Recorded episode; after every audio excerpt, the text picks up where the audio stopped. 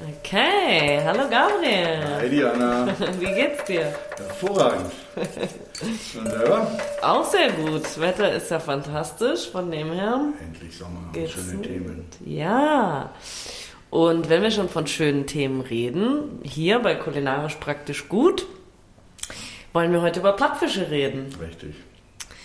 Ähm, ich persönlich weiß ja irgendwie so gar nichts über Plattfische. Bisschen peinlich, weil ich eigentlich damit lange gearbeitet habe oder beziehungsweise äh, im Handel gearbeitet habe, wo wir die eben auch verkauft haben. So ein bisschen was weiß ich. Was hältst du denn davon, wenn ich einfach mal so ein paar Plattfische in den Raum werfe und du uns dann einfach ein bisschen was dazu erzählst? Klar, das können wir gerne machen oder soll ich allgemein kurz was dazu sagen? Du kannst auch gerne erstmal allgemein, erzähl doch mal was allgemein. Vielleicht, ja, generell, ge- generell weltweit gibt es ähm, weit über 600 Arten von Plattfischen in Krasse Sache. allen unseren Meeren. Ähm, Rochen gehören nicht dazu, obwohl die natürlich auch Platz sind. Die sind eher der Familie Haie, Knorpelfische in die Richtung. Und St. Pierre auch nicht, habe ich Und St. Pierre auch gelernt. nicht, richtig, Ja. Mhm. obwohl er auch sehr platt ist. Ähm, also platte Fische gibt es viel mehr als so Plattfische. Aber Plattfische sind natürlich, äh, sind, äh, sind, äh, von denen wir heute sprechen, Familien äh, der Fische, die quasi eine Körperwandlung ähm, vornehmen im jungen Stadium. Die kommen ja aufrecht auf die Welt auch, quasi schwimmend wie alle normalen Fische. Und ähm, dann wandert je nach ähm, Plattfischart nach ein bis zwei Monaten zum Teil das rechte Auge über die linke Körperseite nach oben oder das linke Auge über die rechte Körper, äh, Kopfseite nach oben. Also es gibt es unterschiedlich, je nachdem, ob es einmal links, rechts, welche Art das ist. Ne? Und in dem Moment schwimmen die zuerst, während, der, während die quasi diese Umwandlung haben, so ein bisschen schräg über den Meeresgrund. Und wenn das Auge dann oben ist, ähm, der Prozess geht relativ schnell ähm, vonstatten, liegen die dann wirklich flach auf dem Grund. Und je nachdem, wo die Plattfische vorkommen, ist natürlich dann die Tarnung und die Farbe ähm, von den Fischen, ähm, die Oberfläche dementsprechend, ähm, ob Kiesgrund, Sandgrund, heller Sand, dunkler Sand, na, das sind so ein bisschen dann die, äh, die, ja, wo die Fische vorkommen, welche Farben die dann haben. Der Grund dafür ist ja wahrscheinlich einfach so ein bisschen, also dieses, diese platte Form und alles ist ja eigentlich Tarnung für die Jagd, oder? Letztendlich ja. In der Natur ist alles, hat alles seinen Sinn und ähm, die Plattfische leben am Grund und ähm, jagen grundnah, also hauptsächlich nicht ausgeschlossen oder nicht nur, aber hauptsächlich. Und äh, ja, das ist die Tarnung einfach für die Fische selber. Buddeln sich auch im Sand ein, einige Arten, lassen nur noch die Augen rausschauen und ja, das ist ganz interessant. Okay. Ja, cool. Ähm, also ich, für mich ist so die, wenn ich an Plattfische denke, dann würde ich sagen, ist der erste, der mir einfällt, die Scholle. Ja, die Scholle ist so, sagen wir mal, breit gesehen der liebste Plattfisch der Deutschen. Ähm, die Scholle wächst sehr schnell, bekannt aus der Nordsee hauptsächlich. Ne? Backfischscholle mit Remouladensoße, jeder kennt das vom Urlaub dort, ist köstlich, hat ein sehr weiches äh, Fleisch und ähm, ist ein sehr guter Fisch. Ich mag ihn sehr, sehr gern. Ist mit der günstigste zum Kaufen tatsächlich. ja. Und äh, ist aber so ein ganz, ganz äh, toller Plattfisch, auch im Angelsport beliebt.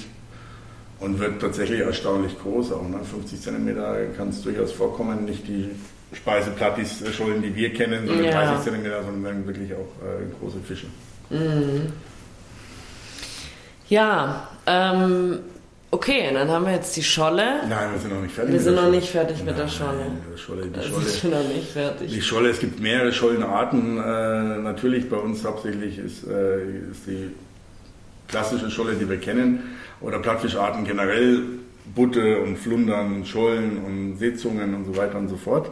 Ähm, die Scholle, die bei uns hier in der Nordsee lebt, die kriegt äh, von 50 bis 500.000 Eier, also fast eine halbe Million Eier. Ne? Das ist schon äh, relativ viel. Das heißt, ähm, der Bestand ist auch nicht so gefährdet wie andere äh, Plattfischarten. Und ja, und ernähren, was gibt es in der Nordsee, was jeder kennt und gerne isst? Nordseekrabben. Gerne natürlich und sonst ähm, bestimmte Wurmarten, die im Sand vorkommen, Ringelwürmer und sowas, aber auch dann später kleine Fische und Krabben und so weiter. Ne? Also es ist ein Raubfisch. Das kann ich mir gar nicht vorstellen, so ein plattes Viech. Mhm. Das ist dann, weiß nicht, für mich ist so, ich hätte gedacht, dass die irgendwie Algen essen oder irgendwie so. Essen sie bestimmt auch, oder? Nein. Nee, echt gar nicht? Nein. Also mir ist kein Plattfisch bekannt, der tatsächlich vegetarisch ist. Der überhaupt Wenn vegetarisch jetzt so eine kleine Krabbe ein bisschen Algen oben drauf hat, dann wird sie das nicht ausspucken. Ja? Aber sonst sind es tatsächlich Raubfische, ja. Und das Maul geht erstaunlich weit auf, dafür, dass sie so platt sind. Okay.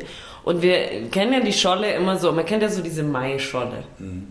Was ist, was ist denn der Grund? Eine Maischolle ist tatsächlich so, dass die Schonzeit äh, bei uns in Deutschland von der Scholle, also es gibt da die ganzen Plattfischarten, haben zum Glück Schonzeiten auch. Natürlich werden die äh, ihre Eier legen und sich fortpflanzen. Die ist von ähm, Februar, März, April bei der Scholle. Ab Mai geht der Fang der Scholle wieder los. Und insofern ist es ähnlich wie mit dem Maibock, dem Rehwild. Der Maibock geht die Jagd im Mai wieder los. Ähm, ist bei der Scholle so, dass sie da wieder gefangen werden darf. Also dann wird es sozusagen einfach zelebriert, Genau. dass man im Mai wieder Scholle essen darf. Richtig.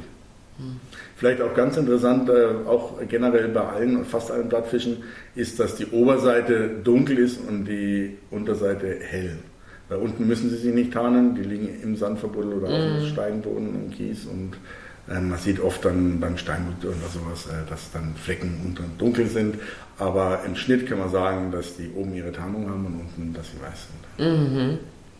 Und was ich an der Scholle auch ziemlich gut finde, also ich kaufe die Scholle auch ganz gerne, äh, ist, dass sie ziemlich fettarm ist. Das Ja, Scholle ist im Vergleich zu anderen Plattfischen, zu denen wir später noch kommen, ähm, wirklich relativ äh, fettarm. Und sie besticht auch nicht ganz so stark wie die Seezunge, aber auch durch ihren schönen mineralischen Geschmack. Sie hat einen sehr schönen Meeresgeschmack. Und jetzt nicht so wie, ach, kennt jeder, wenn man am Hafen ist, dieses modrig-eigige, sondern wirklich dieses klare, äh, mineralische, ähm, das hat die Scholle sehr, sehr leicht. Die Seezunge ist da sehr viel kräftiger in dem mineralischen Geschmack. Ja. Ja, ich finde auch mega easy zum Zubereiten. Ich bin ja jetzt kein äh, Chefkoch und vor allem auch nicht was Fisch anbetrifft. Und ich finde so ein, also dazu kommen wir vielleicht später noch zur ganzen Scholle, zu meiner Desastergeschichte. Aber so ein Schollenfilet, da kannst du eigentlich nichts verkacken. Also, Nein. außer halt zu lange. Zu lange Ja. ist bei jedem, bei jedem Fisch ist zu Ja. lange äh, nicht gut. Ähm, bei der Scholle, klar, wenn man das Filet nur hat und das in einer Stahlpfanne brät oder sowas, ja, dann bleibt es leicht kleben, es zerfällt sehr leicht, da hilft Ja, das davor meliert zumindest, also leicht im Mehl wälzt ähm, oder eben wie Backfisch, ganz normal wie ein Schnitzel paniert. Ähm, das ist, dann hat man außen schön diese große, große Hau, also diese große Panade und innen Mhm. dieses zartreiche Fleisch, das ist wirklich eine Delikatesse, das ist ganz, ganz toll. Absolut. Oder Schollen in, Vol- in Voltini, das sind so die kleinen Schollenröllchen, die gefüllt sind mit Speck und alles und dann werden die gebraten. Und also man kann wie bei ja, allen Fischen und allen Gerichten eigentlich da schön rumspinnen. Aber klassisch hast du recht, das ist entweder paniert oder im Ganzen. Okay. Haben wir noch was zur Scholle? Möchtest du noch etwas sagen? Mm, Zur Scholle, ja, die wird auch Butt genannt unter den Anglern oder Goldbutt. Ähm, gehört zur Familie der Butte eben und äh, sonst ja, bleibt einer meiner liebsten Plattis. Und du hast Schollen auch schon mal geangelt? Ja, ja, als leidenschaftlicher Angler haben wir früher viel Urlaub an der Nordsee oben gemacht, auch mit Papa und später mit den Freunden und da waren natürlich immer die Brandungsrouten dabei. Man fischt mit einem starken Gewicht, mit einem Krallenblei, sagt man, dass das im Sand quasi sich festhängt und von den Wellen äh, nicht hin und her geschleudert Okay. wird. Und dann als Köderfisch, äh, als Köderfisch, als Köder nimmt man dann Wattwürmer mit kleinen bunten Pärchen am Haken. Meistens sind es zwei Haken, die dann kurz über den Grund schweben. Okay. Und so an guten Tagen kann man dann mal schön ordentlich äh, Scholle fangen, ja, um die Familie satt zu kriegen. Okay, und werden die dann von der Farbe angezogen oder wie macht man das? Nein, das ist einfach ein kleiner Augen, Augenmerk für die, dass da ein Farbfleck ist oder Dass was sich Kleines was bewegt, blinkt, dass so, was Kleines äh. blinkt und genau und dann ähm, als Raubfisch, wenn was Kleines blinkt, die fressen ja auch mal kleine, kleine äh, Sardellen, kleine Fischchen, die dann so Mhm. Die Scholle kommt durchaus, als- also auf einem Meter, in 50 Meter tiefen Wasser vor, aber ähm, viele kennen das vielleicht von den Wattwanderungen, ähm, die sehr schön sind, im Watt zu wandern, wenn das Wasser dann 20 cm hat oder 30 und auf einmal flappert so unterm Fuß und tritt man wirklich auf eine Scholle drauf. Also die sind dann auch wirklich in 30 cm oder 20 cm tiefen Wasser. Natürlich nicht die, dann diese Riesenschollen, Ja, aber die bis 20 cm oder sowas äh, hat man da viel, haben wir schon viel so gefunden. Auch, ja. crazy. Okay, die Scholle. Mit was machen wir weiter? Was ist denn dein Lieblingsplattfisch? Mm, Also geschmacklich tatsächlich die Seezunge. Die Seezunge, ja, die hat ein sehr festes Fleisch im Verhältnis. Also ich würde sagen, das festeste von allen Plattfischen tatsächlich. Okay.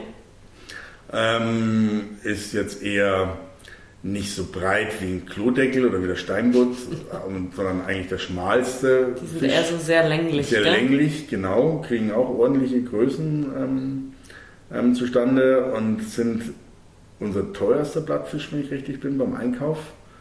Ähm, einfach auch daher, weil die Seezunge nur, nur in Anführungszeichen 100.000 bis 150.000 Eier legt, kommt auch auf die Größe wieder an. Ne? Mm. Aber im Gegensatz zu anderen Fischen, die dann mehrere Millionen Eier legen, anderen Plattfischen, ähm, ist das natürlich relativ wenig.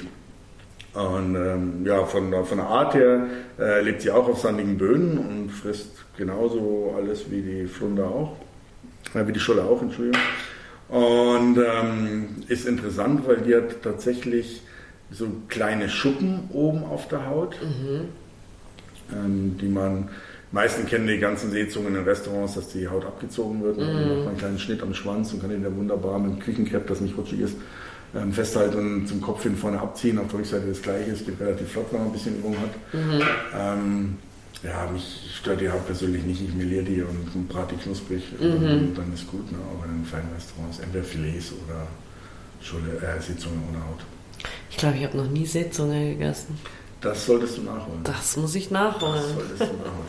Ich hatte mal eine Veranstaltung, da ging es tatsächlich nur um Plattfische und dann hatten wir hier unsere acht, ähm, ja, acht häufigsten oder heimischen oder für die Kulinarik ähm, wertvollsten Plattfische, acht verschiedene äh, da und da konnten wir direkt vergleichen mal. Ne? Mm. Konsistenz und Geschmack. Ich habe bewusst alle ohne großen, groß Soßen oder Marinaden oder irgendwas zubereitet, sondern ähm, zum Teil roh, also als Carpaccio und Sashimi, aber dann auch einfach nur gebraten, damit wirklich die Gäste mal den Unterschied zwischen diesen ganzen vielen Plattfischen äh, mitkriegen. Und der mm. ist durchaus groß.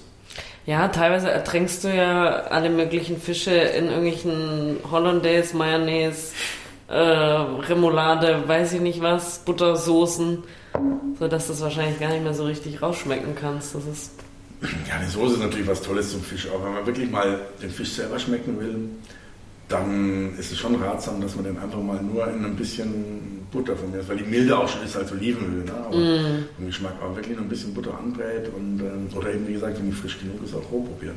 Man kann wirklich die Plattfische bei uns alle auch roh als Sashimi essen oder als Carpaccio. Krass, habe ich glaube noch nirgendwo gesehen. Mhm. Cool. Und die ähm, Seezungen, die sind auch, sag ich mal, so was ich so im Kopf habe, die sind ein bisschen heller wie die Schollen, gell?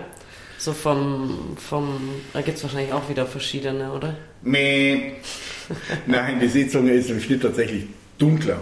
Echt? Dunkler. Die, sind, die Scholle variiert, variiert sehr im Bild. Ah, okay. Ja, mit, mit Orangenpunkten. Ja, und, die kenne ich halt. So und, und, und, so weiter und so fort. Das Braun ist eher ein, ja, ein, helles, ein helles Braun bis beige.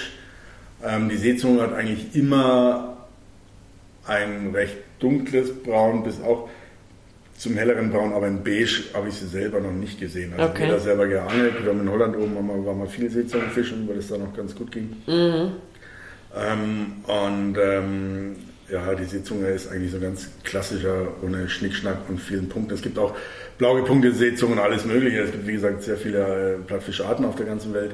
Aber die heimische bei uns, die ist eigentlich relativ weißer Bauch, dunkelbraune Oberseite. Ne? Also. Mhm. Wenn du jetzt sagst heimisch, Meinst du halt Nordsee, oder? Ja, genau. Ja. Bei uns in Deutschland oder auch in Europa. Ja.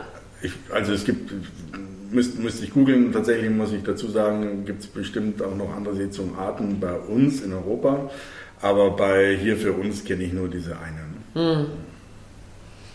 Okay. Ich weiß von Tauchen eher in, in äh, asiatischen Ländern und so weiter, dass es andere Seezungentypen auch gibt, auch in Ägypten und so weiter. Ähm, das auf jeden Fall. Also das ist sicher bei uns kenne ich nur die eine. Die eine leckere. Alright. okay, ähm, dann gehen wir doch mal zum Steinbutt über. Auch ein sehr teurer Plattfisch. Ja, ich würde sagen, es ist der zweitteure Plattfisch bei uns. Ähm, was interessant ist vielleicht beim Steinbutt, dass der im Gegensatz zur Seezunge und zur Scholle viel gezüchtet wird. Mhm. Also den kann man wunderbar züchten. Von Scholle und ähm, Seezunge ist mir das nicht bekannt, was nicht heißt, dass es nicht irgendwo gemacht wird. Aber ich weiß mhm. es nicht und habe es noch nicht gehört oder gelesen, Den Steinbutt kann man wunderbar züchten. Ansonsten gibt es Wildfang. Steinbutt ist äh, viel in der Ostsee im klaren Wasser, kann durchaus die ganze Ecke größer werden als äh, Scholle oder mhm. Ist mehr, ähm, ist noch äh, klotdeckelförmiger als eine, als eine, äh, als eine Scholle. Also geht wirklich auch in die Breite, eigentlich wie eine Raute so ein bisschen. Ja. Ne? Fast wie ein Viereck schon zum Teil.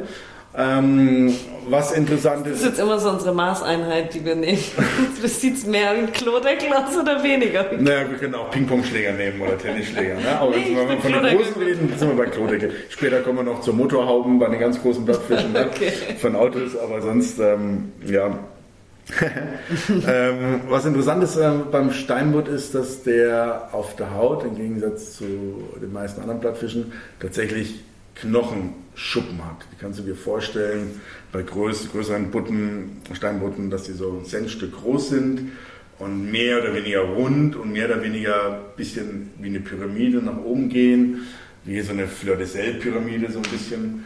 Ähm, und die kann man natürlich nicht mitessen. Die kann man, wenn man den im Ganzen, jetzt sage ich mal in der Folie oder sowas gart, mit der Haut kann man die dann runternehmen, dann kann man die Haut mitessen. Mhm. Aber also das ist äh, interessant, dass der da wirklich diese Knochenschuppen, nenne ich es jetzt mal, hat. Aber lassen die sich leicht entfernen? Im Rohzustand nicht. Okay. Nein, da muss man ein Messer schneiden. Mhm. Also das ist schwer, ist nicht wie eine Schuppe, die, die äh, von einem, vom Karpfen oder vom Zander, die man okay. wegschuppen kann, das nicht. Weil okay. die Schuppen sind ja Horn und das ist wirklich Knochen. Und das Knochen, okay. Mhm. Ähm, und ja, so unser Steinbutt hat auch ein relativ festes Fleisch, nicht ganz so wie die Seezunge. Und hat auch einen sehr schönen mineralischen äh, Geschmack, ist, ähm, ist äh, fetter vom Fleisch, lang nicht so fett wie der Heilbutt, ne, ein bisschen fetter. Ähm, Gerade die Seiten ist ganz interessant. Im Restaurant, wenn man Steinbutt bestellt, Babybutt Gut, in Italiener hat jeder Babybutt, ne? das ist mm. meistens Zuchtware. Aber wenn man ein Butt bestellt, die, diese Flossensäume, die die haben, links und rechts, mit denen die sich dann fortbewegen -hmm. und äh, schwimmen, die haben alle einzeln, jeder, jeder, jede Kräte von dieser Flosse quasi hat einzelne Muskeln und die sind in so einer Art, ich nenne es jetzt mal, wenn er gegart ist, Gelee Paste drin. Ne? Also die sind mhm. selber gelagert und das wird alles weggemacht, wenn der Kellner dann äh, vor dir den Steinbutt tranchiert. Mhm. Ich mache das immer selber, weil es für mich mit das Beste ist. Erstens ist viel Fleisch, diese Muskeln okay. und äh, dieses weiche, gelertartige ist für mich ganz, ganz köstlich. Aber Moment, ist es dann so wie, so wie Aspik-mäßig? Ja, wenn es warm ist, so ein bisschen. Ja. Magst du nicht? Boah. Ah, ich liebe. Ach so, was sagt man nicht beim Essen? Oh, nee, Na, da kannst herrlich. du mich ja mit jagen. Vor allem, wenn der gegrillt oder gebraten ist, ist der ganze Flossensaum ganz knusprig und den kannst du wirklich so abknabbern wie Chips. Ne? So, okay, das ist so mhm. abknabbern. Und dann hast und du. innen drin ist dann wabbelig. Und dann, ja, du hast dann noch die Gräten, die kannst du, wenn es dann, wenn es dann nicht mehr knusprig ist, sind die natürlich fest, die kannst du nicht essen von der Flosse. Aber da, wo die Gräten in den Fisch reingehen, ins Fleisch, da ist eben dann diese einzelne Muskulatur, die schauen aus wie lange Reiskörner, diese Muskulaturen, diese mhm. einzelnen, die da drin gelagert sind, und die haben eben dieses Geleeartige um sich herum. Und das ist, ach, das ist sensationell. Also ich persönlich liebe das. Das wird alles weggeknabbert und, oh Gott. Na gut, das kannst oh, du ja gerne Gott, machen. Ja. Ansonsten natürlich klassisch Filets, mhm. gibt es im Handel auch äh, viel. Ähm, ja, ich kaufe generell gerne lieber ganze Fische, allein weil ich die Frische besser beurteilen kann. Ja. Und weil mir beim Filets die ganzen, gerade bei Plattfischen, wenn man die brät, die ganzen Flossen sind knusprig, die kann man abknabbern. Mm. Und ähm, mir geht halt so Sachen irgendwie, wie gerade beschrieben, dieser, dieser Flossensaum, diese Muskeln da, alles verloren. Und darum bin ich Freund von ganzen Fischen. Mhm. Okay. Der Steinbutt hat eine sehr viel höhere Repopulationsrate wie, wie jetzt Scholle und Seezunge mit 10 Millionen bis 15 Millionen Eier. Das muss man sich mal, das muss man sich auf der Zunge zergehen lassen. Natürlich wird nicht jedes Ei groß und nicht jeder Jungfisch äh, erwachsen. Aber ähm, von der Anzahl her ist es natürlich im Vergleich zur, zur Seezunge mit 100.000 bis 150.000 Eiern 50.000, Entschuldigung, bis nee, 10 äh, Millionen bis 15 Millionen Eier. Das ist eine ganz andere Hausnummer. Ne? Aber das ist dann doch ein bisschen weird, dass der so teuer ist, oder? Das muss ja bedeuten, dass er wahrscheinlich nicht ganz so weit verbreitet dann wahrscheinlich ist wie die Scholle. Mm, nein, er ist einfach sehr viel beliebter auch, ne?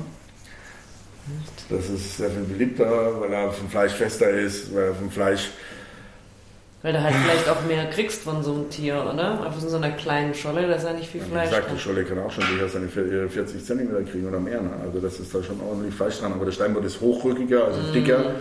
Ähm, und es ist so mehr Bleifleisch dran, weil die Scholle ein bisschen schmaler ist als, als ähm, bisschen schmaler als ähm, der, der, Steinbutt. Mm. Aber ja, das ist ich glaube, das ist einfach eine Nachfrage. Das ist, mhm. das ist wie jetzt die Regenbogenforelle, unser, unser billigster Fisch eigentlich zum Kaufen von den Süßwasserfischen. Und, mhm. und, und, dann hast du dann von mir einen Seesaibling, der, ähm, ja, der hat höhere Ansprüche an Wasserqualität und und und, ist teurer, wächst nicht so schnell, deswegen muss er länger gezüchtet werden. Mhm. Und das spielt beim Steinboot damit sicherlich auch eine Rolle. Okay. Aber ist der auch so in der Küstennähe wie die ja, auch in der Küstennähe, man kann ihn auch von der Küste beangeln. Ähm, und gefangen werden die Plattfische, also die meisten Plattfische tatsächlich mit ja, Art, wie nenne ich das jetzt, Reusenschleppnetzen. Das muss man sich vorstellen, wie links und rechts am Grund zwei riesengroße Fahnen, mhm. die da langgezogen werden und am Ende ähm, ist da so ein Fangtrichter. Mhm. Ja, und das Problem an solchen Netzen ist, dass, ähm, wenn es jetzt nur sandiger Boden ist, ist es nicht ganz so schlimm. Aber wenn jetzt Korallen, Kies ja. oder sonstige Sachen ist, dass dann viel kaputt gemacht wird mit diesen, mit diesen Netzen. Ähm, der Halbut zum Beispiel oben im, im Atlantik, Grönland und alles, da wird viel mit der Langleine geangelt. Also das sind einfach lange, lange, lange Leinen, kilometerlange Leine mit großen Haken und Ködern dran. Dann ist dann alle, ich weiß nicht genau, alle 10 oder alle 50 Meter da eine Makrele, sag ich mal, dran, ein Fischstrang hängt als ah, Köder. Okay. Ne, und da wird gezielt drauf geangelt und da wird lange nicht so viel kaputt gemacht mhm. wie mit den Netzen. Ja.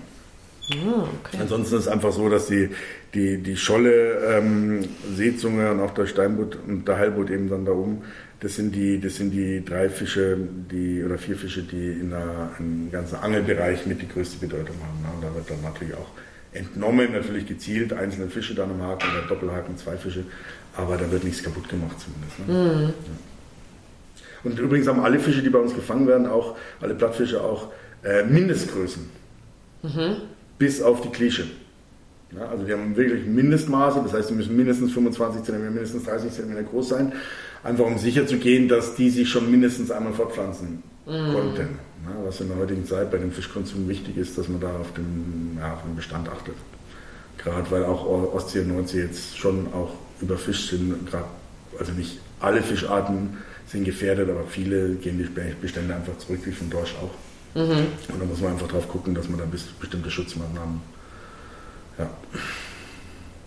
Was, was, was würdest du da empfehlen? Hast du da irgendwie eine Quelle, wo du, wo du das her hast? Was ist wie gefährdet? Können wir da irgendwas empfehlen? Ähm, also bestimmte, Quellen, bestimmte Quellen habe ich nicht, aber wenn man googelt und ähm, reingibt Bestände Plattdeutschland, äh, Plattdeutschland, genau, Bestände Plattfische in Deutschland und so weiter, da gibt es von verschiedenen Organisationen, ähm, ähm Fischereiverbänden ähm, und so weiter, gibt es äh, tolle Listen und Statistiken, die weichen interessanterweise so voneinander auch mehr oder weniger mal immer ein bisschen ab, aber im Groben und Ganzen ähm, ist das alles das Gleiche. Und da kann man das beobachten. Ja. Mhm. Und dann kann man natürlich auch, wenn man da sehr konsequent sein will, mal sagen, okay, ich esse jetzt fünf Jahre kein, weiß ich nicht, keine Seezunge mehr oder kein Aal mehr, also was ähm, und schau, wie der Bestand dann wieder ist. Und mhm. weiter, ne. also, letztendlich kann jeder Einzelne von uns dann mal, wir haben bestimmt noch öfters auf die Themen zu sprechen kommen, jeder Einzelne von uns auch was tun für die Bestände an zumindest Tieren, egal ob das jetzt äh, solche Tiere sind oder Vögel oder Seafood oder Fische eben, die wir, die wir zum Verzehr verwenden. Mhm. Alright. Wollen wir zum Big Boy kommen? Zum Big Boy? Zum Big Boy, den heben wir uns zum Schluss auf. Okay. Big Boy. Wir haben vielleicht noch, wenn wir beim Steinbutt sind, noch einen, der weniger bekannt ist, den Glattbutt. Mhm. Ähm, der ist nicht äh, ganz so, ich sage jetzt nicht mehr Klodeckel, sondern rautenförmig quadratisch wie der Steinbutt sondern eher wie eine breite Seezunge. Mhm. Ähm, Glattgut deswegen, weil er einfach eine glatte Haut hat. Ähm, schmeckt auch sehr gut, hat ein wahnsinnig weiches Fleisch und ist äh, lang nicht so mineralisch im Geschmack. Ähm, ich mag ihn sehr, sehr gern. Ähm, man kann ihn in gut sortierten Fischgeschäften bestellen. Dass er üblich da liegt wie Scholle und Seezunge mm. und Steinbutt ist es nicht, weil die Nachfrage nicht, nicht, nicht, nicht ja. so groß ist. Ne? Mm. Ja. Aber ist der von der Größe her ähnlich groß? Ja, kann man mit dem Steinbutt vergleichen. Ja. Okay. Dann haben wir noch die Rotzunge bei uns. Mhm. Also im Ganzen sind es acht Arten, die bei uns ähm, ja, kulinarisch ähm, Bedeutung haben. Die Rotzunge ähm, in der Nordsee, Nordostatlantik, auch ein Plattfisch, der nicht so bekannt ist. Man kann ihn in gut sortierten Fischgeschäften auch bestellen. Ähm, hat eine relativ dünne Haut und ein sehr weiches Fleisch auch, ist wieder mehr mineralisch. Ich mag auch sehr gern. Ich mag generell die ganze Familie Plattfische sehr, sehr gern. Mhm. Die Big Boys, in der, wie du es genannt hast, die unterscheiden sich ein bisschen, da kommen wir dann nachher noch zu.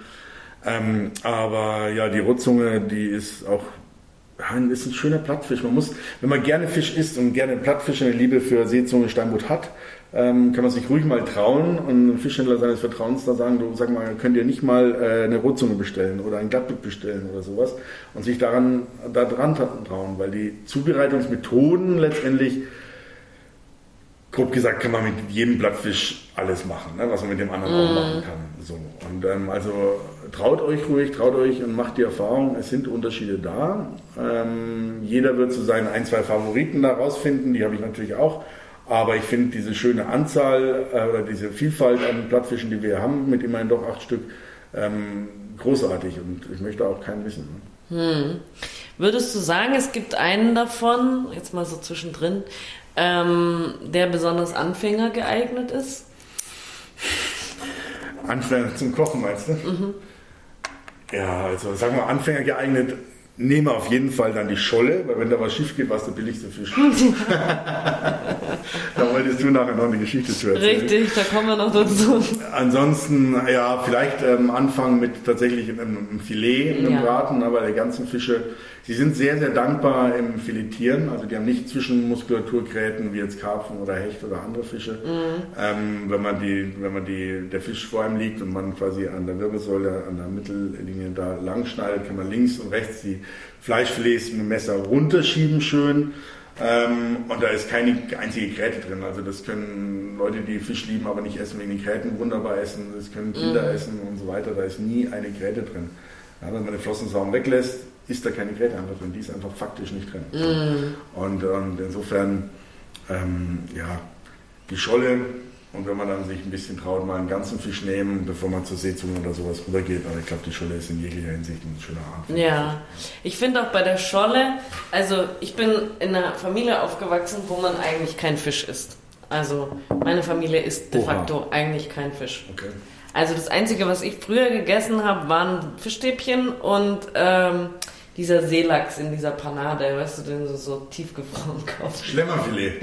ja, genau. Aha, ah, okay. So, das, ja. war, das war so okay, meine Erfahrung okay, okay. mit Fisch als Kind.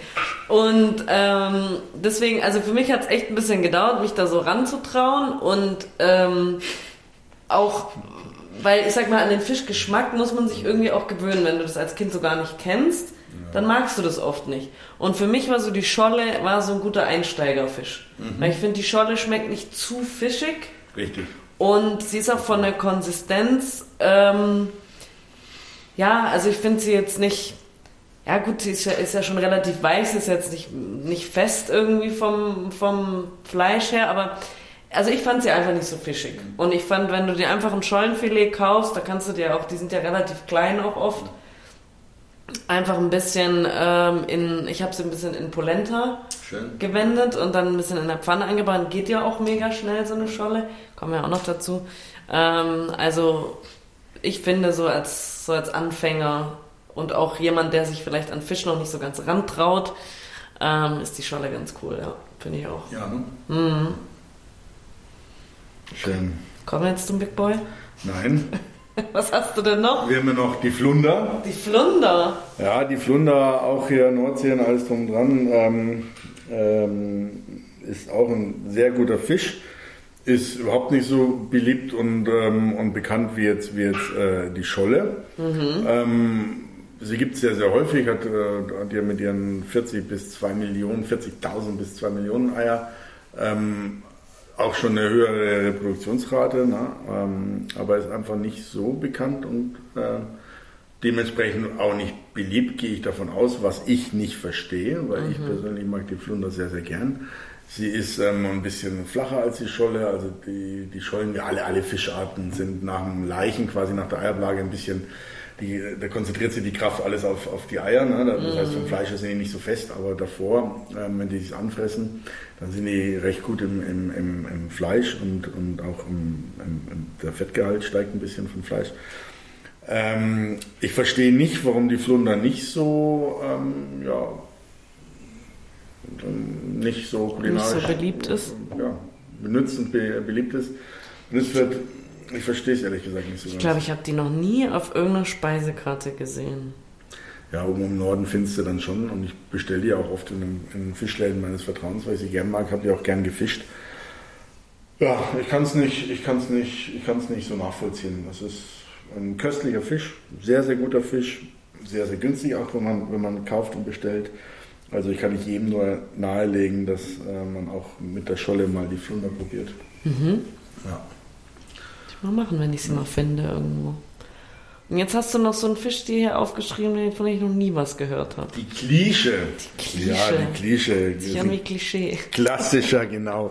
Klassischer Nordseefisch. Mhm. Ähm, ist ganz interessant, weil er eine relativ dünne Haut hat. Also sie schaut sehr ähm, so ein bisschen durchsichtig aus. Okay. Also in Anführungszeichen, ne? man kann nicht durchschauen, aber wenn man die jetzt gegen die, gegen die Sonne hält, dann ist sie so ein bisschen durchscheinend mhm. und man sieht, und man sieht ähm, dass, äh, die Hauptgräte, wo die Innereien sind, im Gegensatz zur Seezunge und Funder ist das nicht so ähm, oder Schollensteinbutt und die Klische hat ein butterweiches Fleisch, wird auch, also im Handel hat sie keine Bedeutung, oben im Norden äh, äh gibt es dann schon ab und zu natürlich von den, von den örtlichen Fischern. Auch die mag ich sehr, sehr gern, habe sie viel geangelt. Die Angelmethoden sind mehr oder weniger gleich von allen Fischarten, mit denen wir jetzt, äh, äh von denen wir gesprochen haben. Mhm. Und ja, die Klische ist genauso ein schöner Fisch.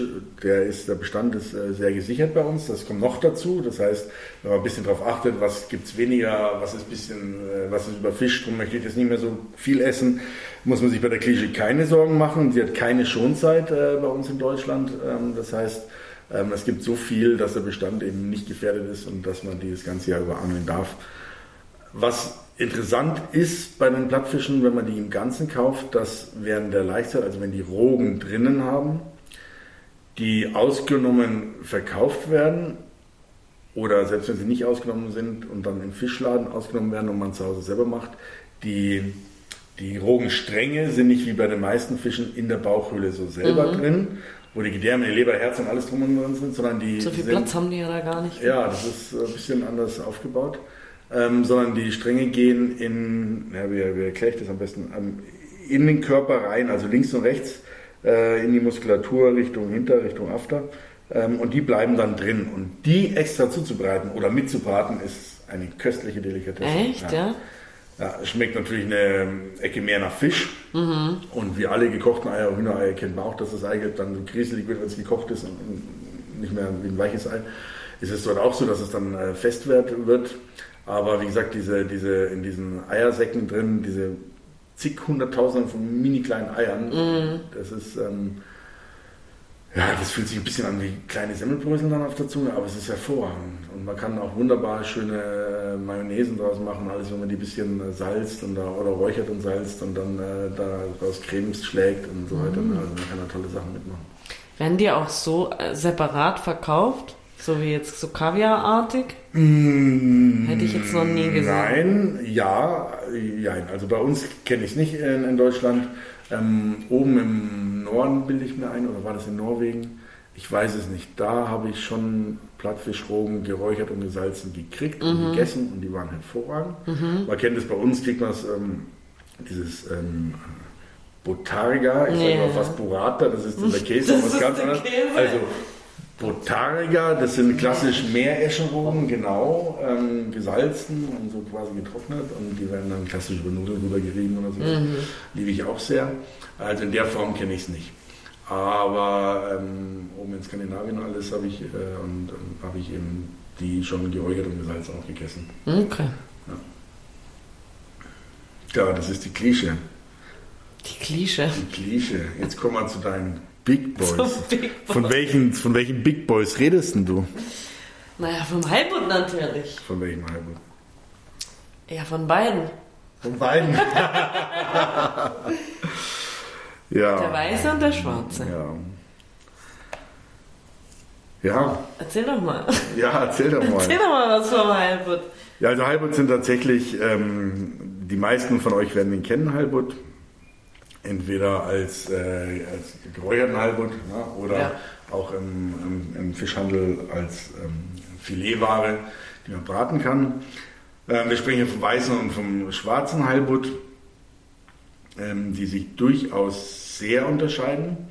Zum einen ist der schwarze Halbut, wird er lang nicht so groß wie der weiße Halbut, so im Schnitt 1,20 Meter, 15 Kilo schwer, 20 Kilo schwer und hat eine ganze Ecke geringeres Proteingehalt, geringen Proteingehalt, also weniger Eiweiß und dafür um die 10 Gramm Fett pro 100 Gramm Fleisch, also er ist sehr, sehr fetthaltig Schon nicht wenig. was ihn aber auch wieder so beliebt macht. Ne? Weil Mhm. räucherter Fisch, wenn man jetzt eine, eine Forelle von mir aus nimmt, die wird sehr, sehr schnell trocken Mhm. und der bleibt natürlich super saftig dadurch.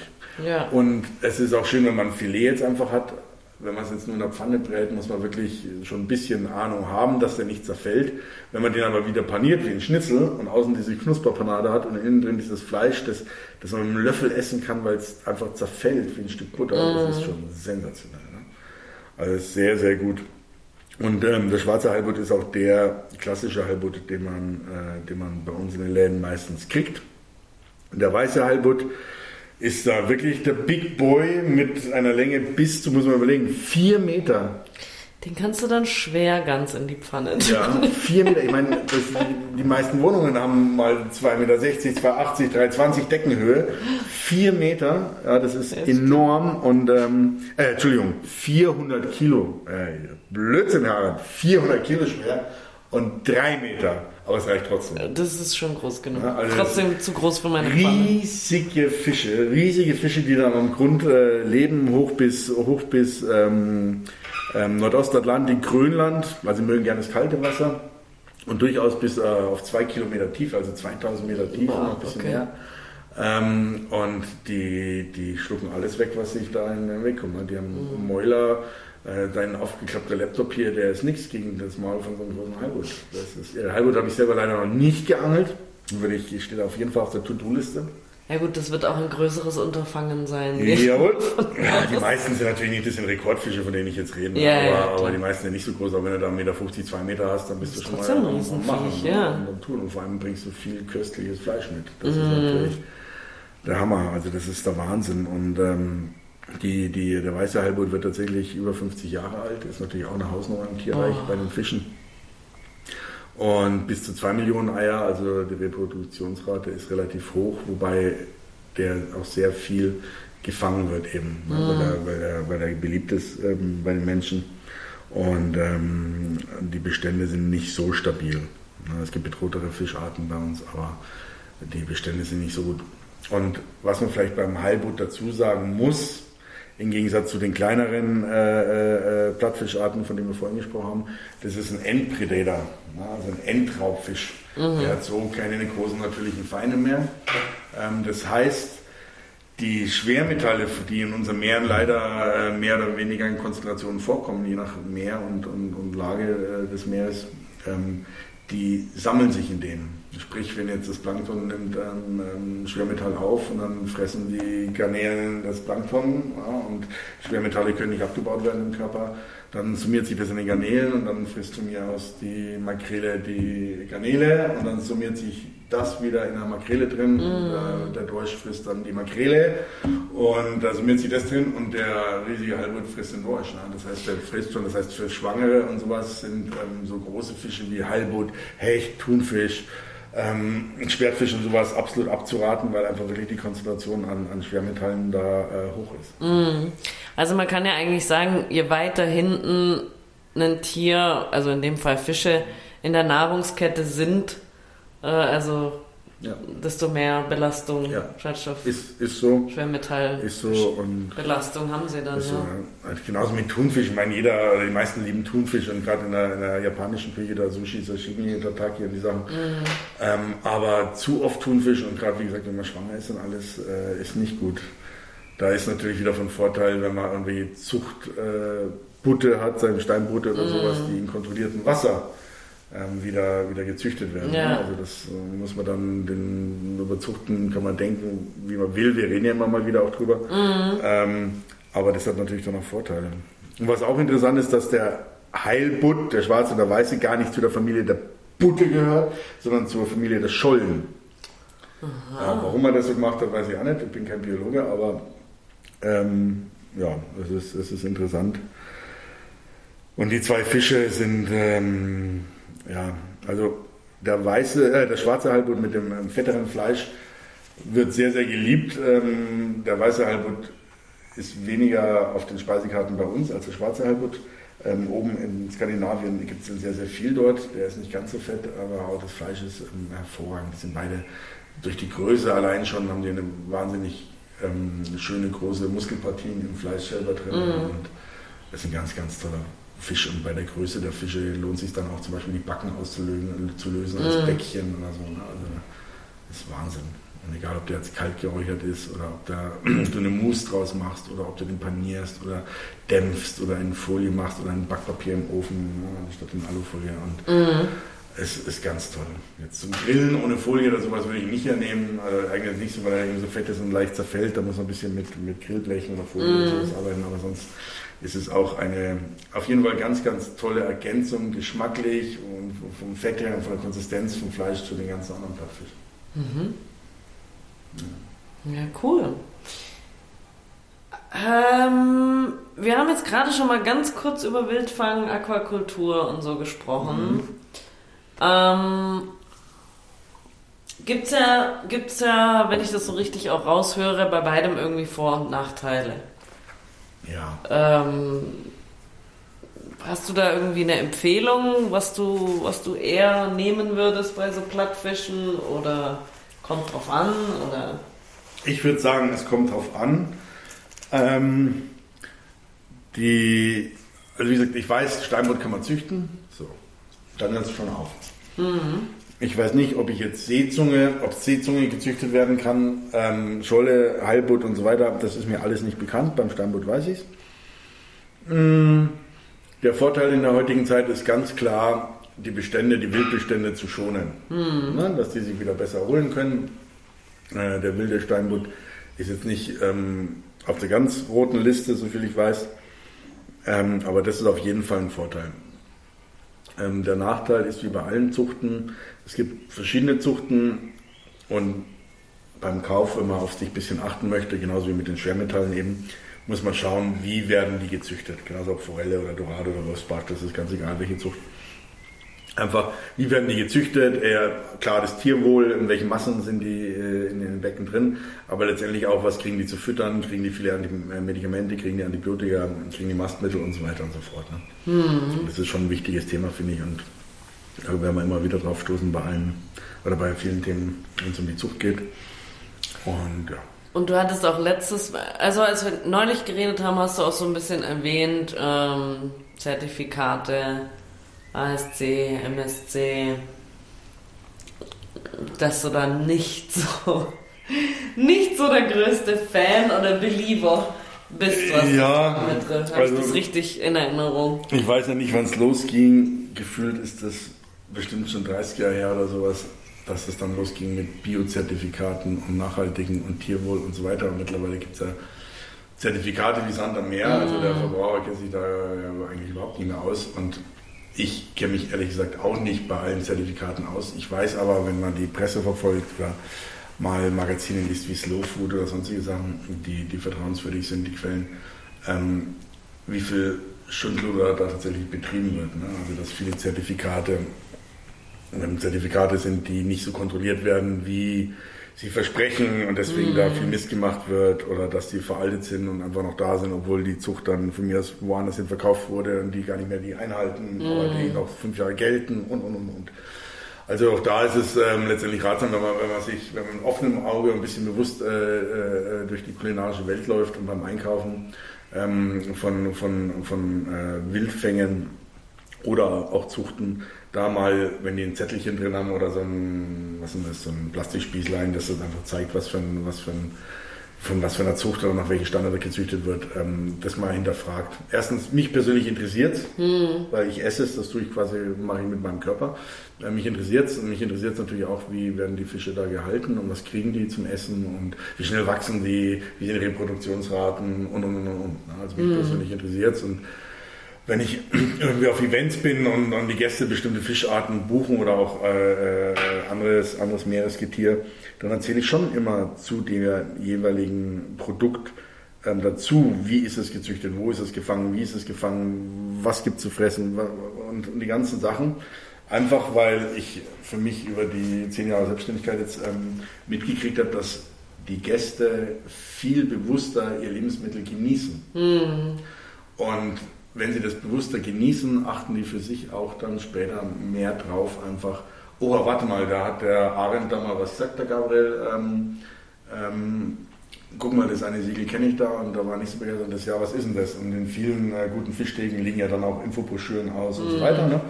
Ähm, und dann kann man sich dann auch informieren. So, mm.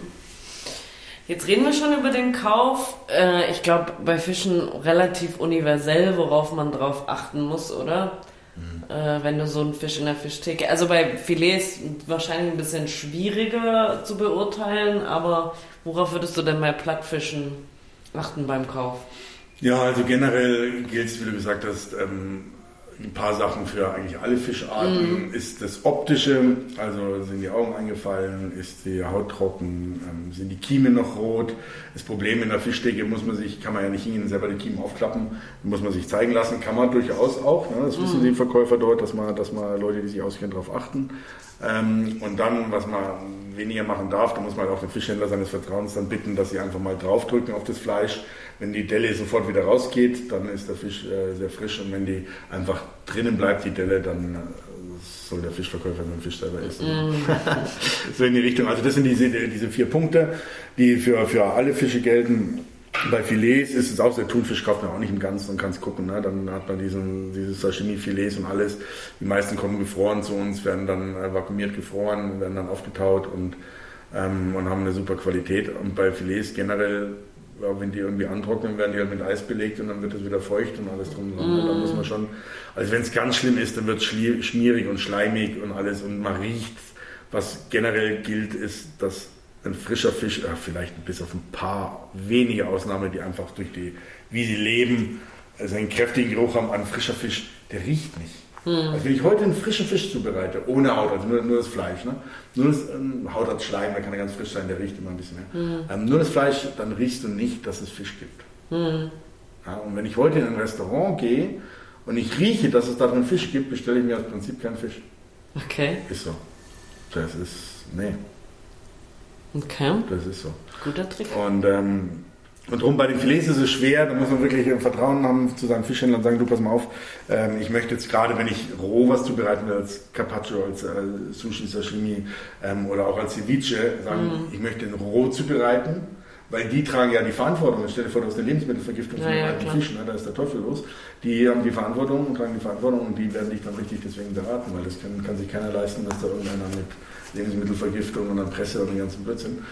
Ähm, insofern sagt, soll man sagen, wenn man was roh zubereiten will und ein kleiner Trick ist einfach immer zu sagen. Immer zu sagen. Ich will es roh zubereiten, auch wenn es ein ganzer ist. Äh, ja, man filetiert den selber und so weiter, auch wenn man einen ganzen braten will, weil dann sagen die, oh, ähm, den haben wir schon drei Tage da, ist zwar so zum Braten gut, aber roh würde ich nicht mehr empfehlen.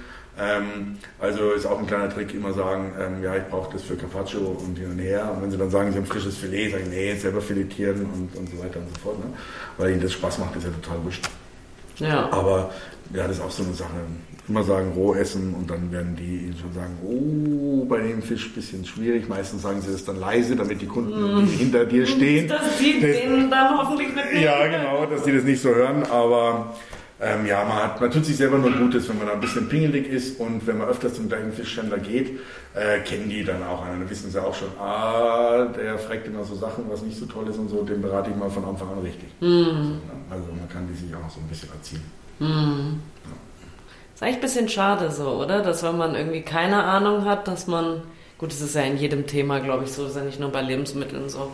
Wenn man keine Ahnung hat, dann hat man eher es besteht eher das Risiko, dass man irgendwie Das heißt, über den Tisch gezogen hört sich irgendwie ein bisschen arg an, aber dass man halt nicht die beste Ware bekommt. Ja, also man muss es mal so sehen. Wenn ich jetzt als, als Beispiel einen fangfrischen Fisch nehme, Forelle oder eine Scholle oder irgendwas, und ich brate die direkt eine halbe Stunde später ausgenommen, sauber gemacht und brate die, dann drehen die sich in der Pfanne und zerfallen und, und, und alles drum und dran, weil es alles noch so, der Fisch noch so frisch ist. Mhm. Daher kommt es auch, ähm, dass man sagt, oh, der Aal, die Aalstücke sind aus der Pfanne gehüpft.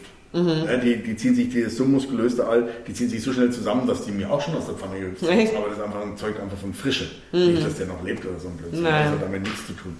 Wenn jetzt ein Fisch, sagen wir mal, zwei Tage im Kühlschrank gelagert ist ähm, oder bei 1 Grad, 0 Grad, 3 Grad äh, gelagert ist, dann passiert das alles nicht mehr. Und man kann ihn wunderbar trotzdem noch roh essen. Ne? Also die, da, da, fehlt sich überhaupt nichts. Wichtig ist, dass er halt kalt gelagert wird und richtig gelagert wird. Ähm, und es ist überhaupt nicht schlimm, wenn ein Fisch richtig gelagert wird und der ist sechs Tage aus äh, der Fischtheke oder sechs Tage aus dem Wasser, sagen wir mal, und richtig gekühlt und alles drum dran, dass, ähm, dass man den dann brät und zubereitet. Ne? Mm. Zum Rohessen ähm, sollte man ein bisschen aufmerksam sein und äh, da ein bisschen pingeliger sein. Mm. Du machst immer so unabsichtlich so die besten Überleitungen eigentlich. Zu? Zu der Aufbewahrung. Hast du gerade schon so ja. angedeutet, dass, da können wir jetzt gleich weitermachen, ja. Ähm, ja, sagen wir mal, ich komme von der Fischtheke nach Hause, ich habe einen ganzen Steinbutt dabei. Mhm. Was mache ich damit? sobald ich daheim bin? Ja, meistens ist der in Papier gewickelt mhm. und ein bisschen gewachsenes Papier gewickelt und dann in einer Plastiktüte. Ja. Also wenn ich den jetzt in der Früh kaufe und mache den am Nachmittag oder am Abend, dann kann der von mir aus in der Plastiktüte drin sein. Ansonsten ja nicht lange in dieser Plastiktüte aufbewahren. Ne? Da stockt mhm. da drin alles drum und dran. Ähm, ich mache das so. Oder jetzt sagen wir mal, fange fang ich ein bisschen anders an. Generell die modernen Kühlschränke, die kann man alle auf 3 Grad runterstellen. Mhm. So, man kann die, hat eine digitale Temperaturanzeige und alles drum und dran, kann die auf 3 Grad, zum Teil auf 0 Grad runterstellen. Ich habe meinen Kühlschrank immer auf 3 Grad, allein weil sich schon die ganzen MAD, die Mindesthaltbarkeitsdaten, verlängern, zum Teil Monate. Mhm. Das heißt, wenn mir ein normaler Kühlschrank hat dann 6 Grad, 5, 6, 7 Grad ähm, Kühltemperatur und da ist die, sind die MADs, also das heißt der Mindesthaltbarkeitsdatum, mhm. ne? also mhm. mindestens Meister hält sich eh länger. Könnte man auch noch mal eine ganze Folge drüber machen. Ja, machen wir vielleicht auch noch was ganz Interessantes. Ähm, und da hält sich äh, dann die Milch, ähm, sagen wir mal, halt zum MAD, weiß ich nicht, 24.11. jetzt so. Mhm. Ähm, mit den 3 Grad, die ich drin habe, habe ich die Milch, egal ob die offen oder zu ist, zu noch hält es noch länger natürlich, aber auch offen, leicht sechs Wochen, zwei Monate länger drin im Kühlschrank. Mhm. Da fehlt sich ja überhaupt nichts. Ne? Und das ist bei der Aufbewahrung von Fleisch und Fisch ähm, äh, ganz das Gleiche. Mhm. Wenn es kühler ist, ist es besser. Ähm, so, jetzt habe ich meinen Steinbutt, meinen ganzen rausgeholt. Jetzt für mich nämlich so, dass ich dann, ich habe einen großen Kühlschrank zum Glück, dass ich eine Platte nehme, man kann ein Ofenblech nehmen oder sowas. Mhm. Ähm, ich lege da Küchenrolle runter oder ein Küchentuch, ein sauberes, mhm. das auslaufendes Wasser oder irgendwas, dann, der nicht in seiner Suppe schwimmt und bespanne das mit Frischhaltefolie und dann kommt ein Kühlschrank. Mhm. Ja. Also du machst sozusagen das Küchenhandtuch, dann den Fisch und dann Frischhaltefolie genau. oben drauf. Mhm. Genau. Ähm, wenn ich, ähm, genau, wichtig ist, wenn der Fisch nicht ausgenommen ist, dass man zu Hause gleich ausnimmt. Mhm. Sonst man, muss man sich den ausnehmen lassen einfach. Ja. Zu Hause dann wirklich einfach nochmal auch durchspülen und selber ausmachen, ähm, ähm, selber sauber machen. Was wichtig ist bei ganzen Fischen, auch beim Steinbutt, wenn man jetzt länger aufbewahren will oder auch für die Zubereitung, dass man die Kiemen sich rausmachen lässt mhm. oder selber rausmacht dann. Ähm, die Kiemen haben das meiste Blut im Fisch. Ne? Was verdirbt am schnellsten ist halt einfach auch das Blut, die Innereien und, und, und, das, und das Blut. Und äh, die Kiemen, wenn die dann nicht mehr ganz so frisch sind und das Blut, wenn man es zubereitet, das schmeckt einfach fischig und muffig und tranig. Mhm. Das ist nicht fein. Und es schaut auch nicht schön aus, wenn man so einen ganzen Fisch hat und die Kiemendeckel sind nach dem Braten so ein bisschen offen und dann schauen die grauen Kiemen raus, weil Blut, was passiert, wenn es gerinnt, äh, ist wie jedes Steak, wird halt grau. Ne? Das ist einfach die, oder Thunfisch über dem Brett, Blut wird einfach grau. Mhm. Ja, das ist ein weißes Fischfilet, wenn man es brät, bleibt es weiß, mhm. dünstet, weil da nicht das Blut in der Form drin ist. Aber jetzt alles, was Blut hat, irgendwie wie die Kiemen oder Fleisch oder Thunfisch oder sowas, wird halt dann grau. Ja. Und das schaut nicht aus. Ne? Also Innereien unbedingt sofort raus, Kiemen sofort raus. Dann abwaschen, abtupfen ähm, und dann ähm, auf dem Teller, Fischfilet auf dem Teller, gerne auf dem Küchenkrepp.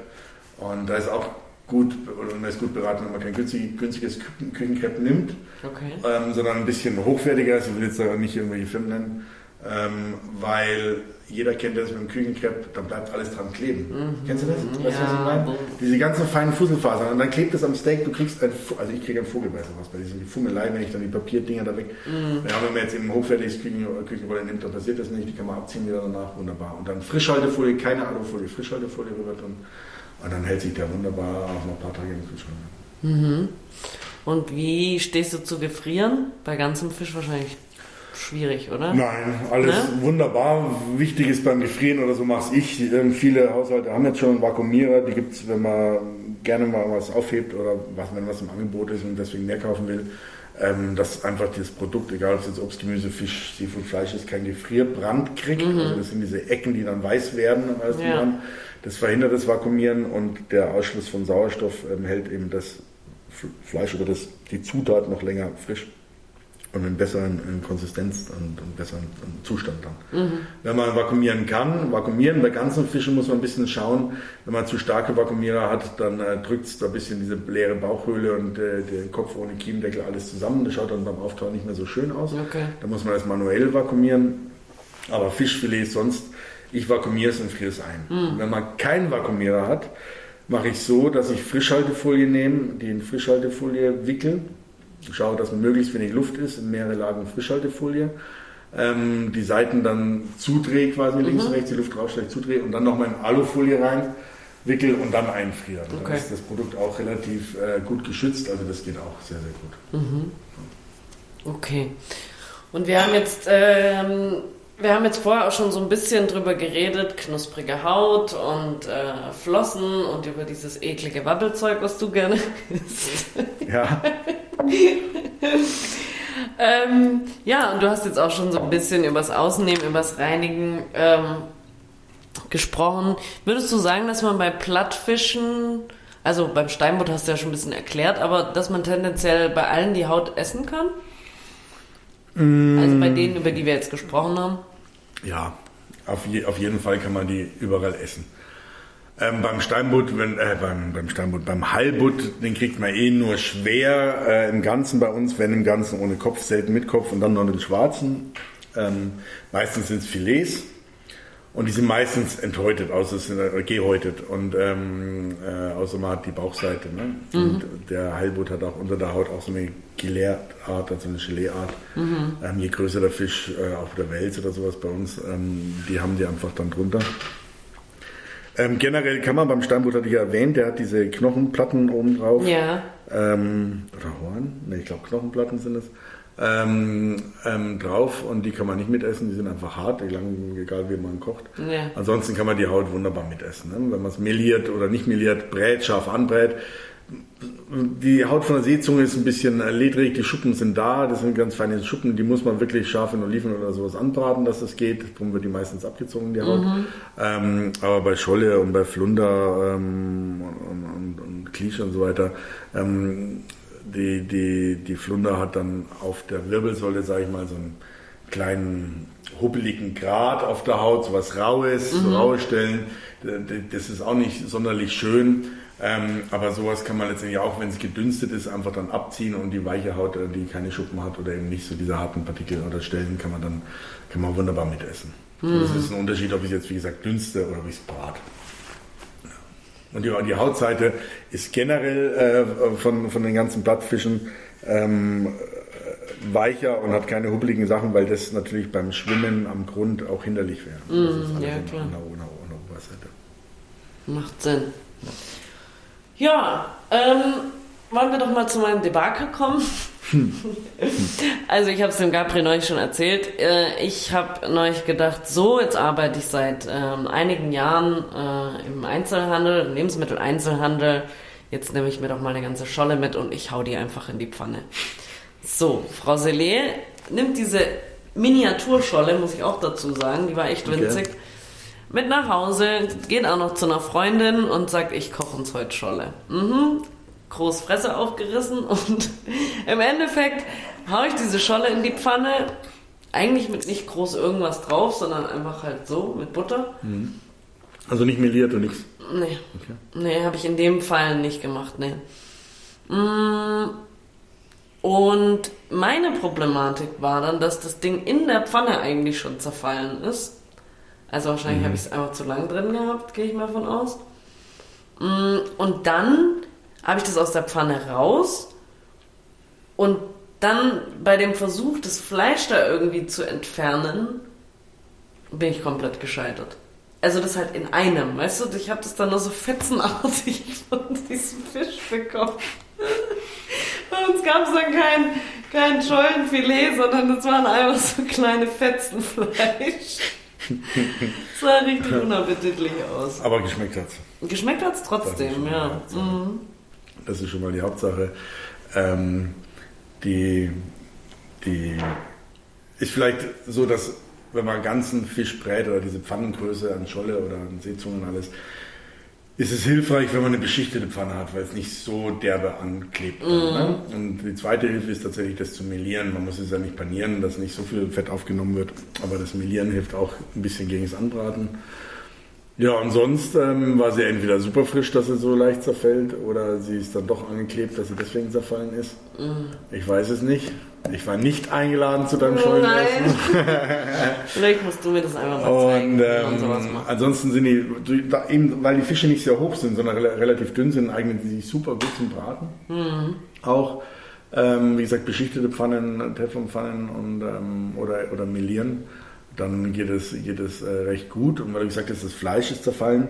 Es ist, wenn man sich jetzt einen Plattfisch vorstellt, egal welchen, der liegt einfach mit der Unterseite, mit der hellen nach unten und mit den Augen nach oben, so.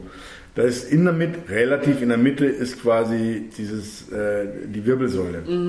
Und wenn man an der einen Schnitt macht, auch wenn man einen Fisch filetieren will, im rohen Zustand, aber auch wenn der Pferd- pfannenfertig ist, gebraten ist, auf dem Teller ist, einen Schnitt macht und dann von der Wirbelsäule mit dem Messer quasi an den Gräten, man wird von den Gräten geleitet, mit dem Messer la- lang schält, dann kriegt man, es hat er vier Filets die Scholde, oben zwei Bauch- und Rückenfilet und unten Bauch- und Rückenfilet.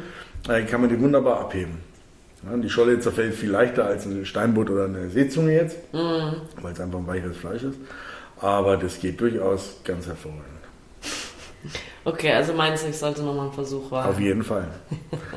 Es ist lecker, du magst sie gern nicht aufgeben. Es ist ein gesunder Fisch, es ist ein köstlicher Fisch. Ich würde das immer wieder probieren. Okay, Oder wir machen es mal zusammen. ja. Vielleicht kannst du mir das einfach mal Auf zeigen. jeden Fall. Da probieren wir gleich ein paar aus, ein paar Plattfische, je nachdem, was wir kriegen. Sehr gerne. Ja, Alright. ja vielleicht noch kurz äh, ähm, noch ein paar interessante Sachen zu den, zu den äh, Plattfischen, wie die geangelt werden. Hatte ich ja schon erzählt mit den Netzen, das mit den Langleinen hatte ich auch schon erzählt bei Hamburg, ja, oben, genau. Und ähm, was so interessant ist, dass die meisten Plattfische tatsächlich, obwohl die am Grund liegen, ihre Eier im Freiwasser ablegen. Ja, also im freien Wasser werden die Okay. abgelegt oder befruchtet. Ähm, ich habe jetzt, mir ist nicht bekannt, warum, aber wenn ich jetzt so ein bisschen biologisch, äh, zoologisch klugscheißer in meinem Kopf, dann macht das für mich deswegen Sinn, weil die Eier besser verteilt werden. Als Also die Grund legen die Eier einfach nur so ab und dann sch schwimmen die Eier einfach so durchs Genau. Wasser. Bis dann. bis sie irgendwo sich anheften und dort dann. Ja. Vielleicht heften die sich auch nicht an in die kleinen Schlüpfen meistens, aber ich denke, dass die auch nicht schweben, sondern langsam irgendwie zum Grund sinken werden und sich dann da irgendwie zwischen Sand und Kiesel und Algen irgendwie dann da reifen und dann die Jungen da schlüpfen. Ne? Aber das ist für mich so interessant, weil das ist ja kein, das ist ja ein Fisch, der am Boden lebt. Ne? Und jetzt Fische, die im Freiwasser schwimmen, wie von mir so ein, ein, eine, eine Forelle oder ein Saibling, äh, die, die gehen an den Grund zum Gleichen. Ja, und die machen das im Freiwasser. Das ist ähm, Weird. weird, es ist interessant, ja. Also ja, Thema Plattfische, vielleicht was, was gut ist, Halbut hatte ich gesagt, mit dem geräuchert ist sehr, sehr gut. Probiert ruhig mal aus, ein Plattfisch, wenn er frisch genug ist, ein Heilboot oder Steinboot, wenn die Filets gut sind, Seezunge als ähm, Ceviche, also quasi in Limettensaft gebeizt und dann gewürzt. Mai, kann man würzen, wie man will. Ne? Also ich, ich gebe selber dann äh, ein bisschen Tomate rein, rote Zwiebel, Koriander, ein bisschen grüne Chili reinschneiden, oft eine Passion Fruit, die Samen damit reinmachen, ein bisschen Süße, süß-fruchtige rein, ähm, ein bisschen äh, Fleur de Sel drauf. Manchmal mache ich tatsächlich, obwohl es jetzt auch nicht typisch ist, dass ich ein gutes Olivenöl noch mit drauf mache. Da eignen sich die Plattfische ähm, sehr gut. Ähm, Wenn es ein frisches Filet ist, ein dickes, auch mal ruhig einfrieren. ähm, in Frischhaltefolie wickeln und ein bisschen zusammendrehen, dann wird das gleich eine rund, rundliche Form ähm, und einfrieren und dann mal als Carpaccio dünn gefroren aufschneiden. Auf Olivenöl nur mit ein bisschen dann Limette, Fleur ein bisschen weißem Pfeffer äh, drauf. Ist auch eine ganz, ganz tolle Sache, machen auch die wenigsten. Ähm, auch ein Tartar lässt sich gut draus machen. Also, wie gesagt, alle Voraussetzungen sind frische, frische, frische Fische.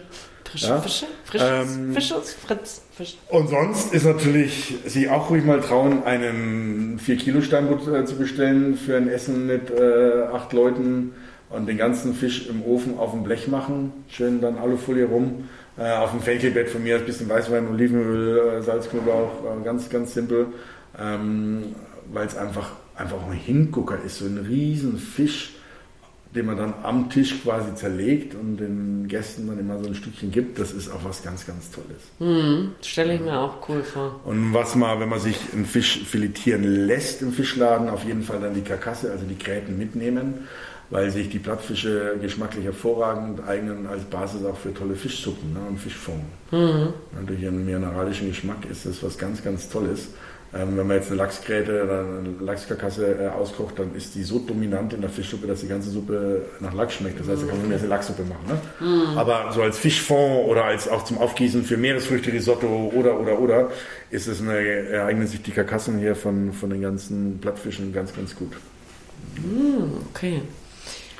Würdest du sagen, kann man, kann man aus den, kann man die Gedärme auch essen? Die Gedärme. Also letztendlich, wenn was nicht giftig ist, kann man alles essen. Ne? Aber ähm, oder tut man das? Ich weiß zum Beispiel, dass bei den Lachsartigen, also Forellen, Saiblingen, Lachsen und so weiter, die Leber eine Delikatesse ist. Mhm. Man muss die Galle wegmachen und die Leber mhm. muss natürlich ganz frisch sein. Aber die Leber nur mit ein bisschen Butter gebraten ist sensationell. Das ist was ganz Köstliches. Beim Dorsch, die ist wie eine Foie wie eine Stopfleber, so zart und weich. Das ist eine mhm. schneeweiße Leber beim Dorsch. Fürchterlich fett, ist ist, also läuft mir das Wasser im Mund zusammen gleich, ne? so lecker ist es. Dann die Herzen äh, ist ein reiner Muskel, habe ich auch schon von vielen Fischen gegessen, von Plattfischen jetzt noch nicht.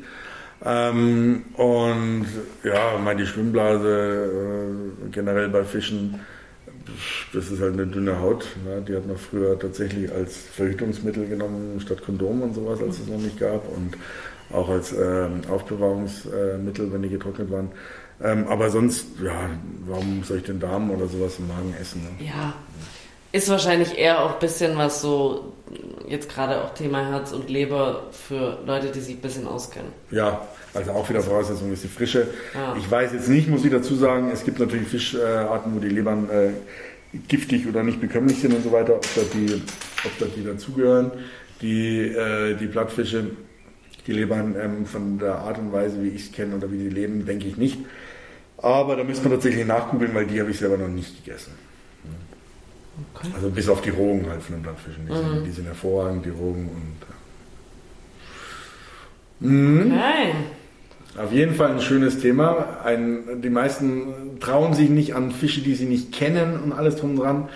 Was aber überhaupt nicht, wenn man ab und zu sich einen Fisch macht, ist egal, ob das ein Zanderfilet ist, dann nimmt man halt mal ein Plattfischfilet und bereitet euch das genauso zu am Anfang ähm, wie ihr es kennt vom Zander und ihr werdet Erfolg haben und es wird lecker sein. Und das nächste Mal traut ihr euch mit, weiß nicht, frischen Cocktailtomaten und leckeren äh, Oliven und roten Tropeerzwiebeln und Olivenöl statt äh, einfach nur in Salbeibutter oder sowas. Probiert aus und ähm, die der, viele haben Angst vor Fisch. Fisch ist eigentlich keine Hexerei und der, der perfekte Garpunkt, sagen wir mal, wenn wir jetzt auf Sternenniveau jammern, das ist schon ein bisschen tricky, je nach Fischart, mhm. je nach Fettgehalt, je nach Stärke, was für ein Teil, ob Bauch oder Rücken und so weiter und so fort.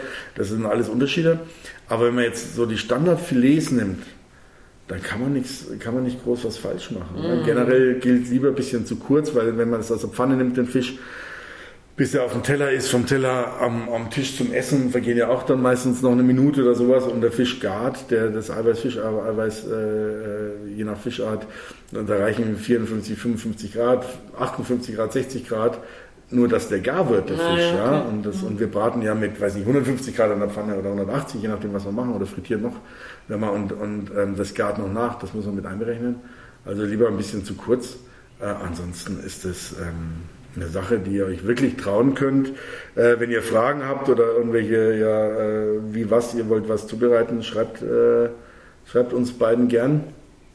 Und ähm, Ja, ich pack unsere E-Mail-Adresse pack ich in unsere Notes rein, so dass ihr, wenn ihr da irgendwelche Fragen habt zur Zubereitung oder auch irgendwie Feedback oder so habt, dann äh, könnt ihr uns das an diese E-Mail-Adresse schicken. gerne. Genau. Gerne, vielleicht jetzt nicht, ich kriege heute Abend Gäste und äh, ähm, wo kriege ich jetzt einen Halbut her mit 10 Kilo? Und ähm, So schnell sind Gabriel, kannst du mir mal schnell hier einen Rezepttipp geben? Das haut dann wahrscheinlich nicht hin, aber wenn Sie ein bisschen Zeit hatten, alles drum und dran, ähm, dann äh, wir freuen uns immer hier über einen Podcast zu sprechen und, und telefonieren auch so viel äh, miteinander. Und ähm, da werden wir immer wieder natürlich in die Mails auch oft reinschauen und ähm, auf jeden Fall keinen vergessen. So sieht's aus. Mhm. Okay, lieber Gabriel. Ich Schön. würde sagen, wir haben genug geplattfischt. geplattfischt. Wenn ich jetzt noch bitte ein bisschen platt hätte, Plattdeutsch sprechen könnte, ne? zu einem Platt ist, Ja, aber da kann ich leider auch nicht mit dienen. Da würde ich, glaube Bayer hat das ich, nicht einfach hin. nur alle, alle aufhetzen gegen mich. Aber ganz, ganz tolles und vor allem äh, facettenreiches Thema. Ähm, ja, ich glaube, mein nächster wird mal wieder ein Platti, habe ich Lust drauf. Ja, da hast du mir jetzt auch richtig Lust drauf gemacht. Schön. Ja, wir freuen auf uns, auf euch, äh, auf die neuen Podcasts. Was haben wir, was planen wir als nächstes? Es bleibt eine Überraschung. Okay, freut euch, ihr dürft bald auspacken. Ja, freut euch auf die nächste Folge von Kulinarisch. Praktisch gut. Gut. Servus. Ciao.